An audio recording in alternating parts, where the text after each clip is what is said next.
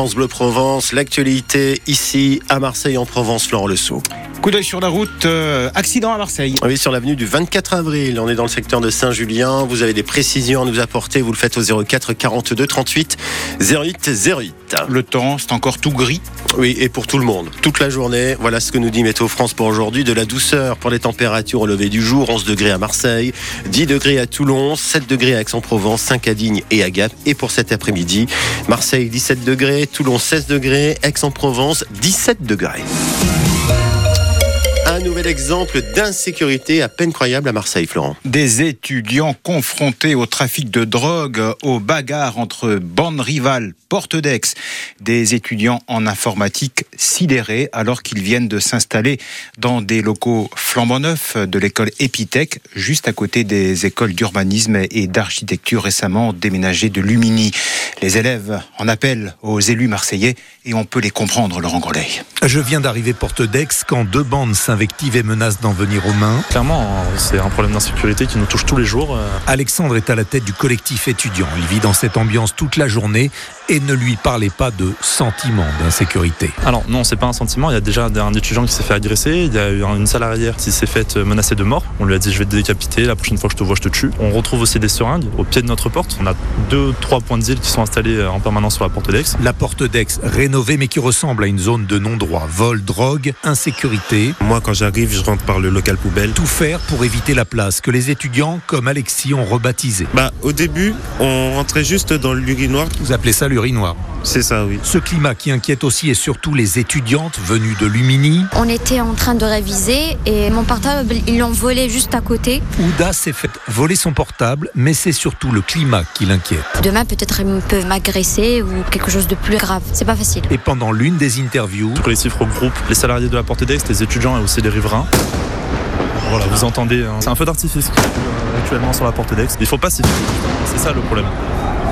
Hallucinant, les étudiants de la Porte d'Aix se rassemblent tout à l'heure à 8h devant l'hôtel de ville avant l'ouverture du conseil municipal. Est-ce que vous aussi vous êtes euh, concerné par ces trafics qui s'installent dès que les forces de l'ordre sont parties? Selon vous, y a-t-il toujours des zones de non-droit face à la drogue?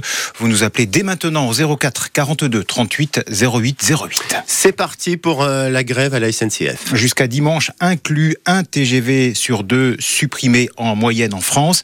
En PACA, des TER sont également touchés. Par exemple, sur la ligne Marseille-Miramas par la Côte Bleue, il y a seulement deux allers-retours par quart. Bonne nouvelle pour les vacances de notre zone, la baie tout de même. Les contrôleurs n'ont pas déposé de préavis de grève pour le week-end des 24-25 février, ni pour les week-ends suivants. Les syndicats espèrent que les discussions avec la direction pourront reprendre au mois de mars. À Marseille, euh, Florent, la secrétaire d'État à la ville, Sabrina Gresti-Roubache, veut accélérer la rénovation des grandes copropriétés dégradées. En visite hier au parc Caliste dans le 15e, l'élu marseillaise a déploré la lenteur des travaux alors que 50 millions d'euros ont été débloqués. On ne voit rien venir. C'est aussi ce que constate Zara, habitante de la Granière, copropriété privée rattachée au parc Caliste. Nous avons espéré avoir une aide parce que Macron nous a ouvert des portes et on le remercie. Et nous étions, nous nous sommes mobilisés, nous les copropriétaires, pour améliorer cette cité. Alors on cherche un appui, quelqu'un qui peut dialoguer avec nous, quelqu'un pour nous aider. Parce qu'on ne peut pas faire les choses seul. Parce que là, euh, on ne voit rien venir, hein. c'est pas la peine. hein. Pas de blabla, surtout pas blabla, parce que les blabla, ça mène à rien.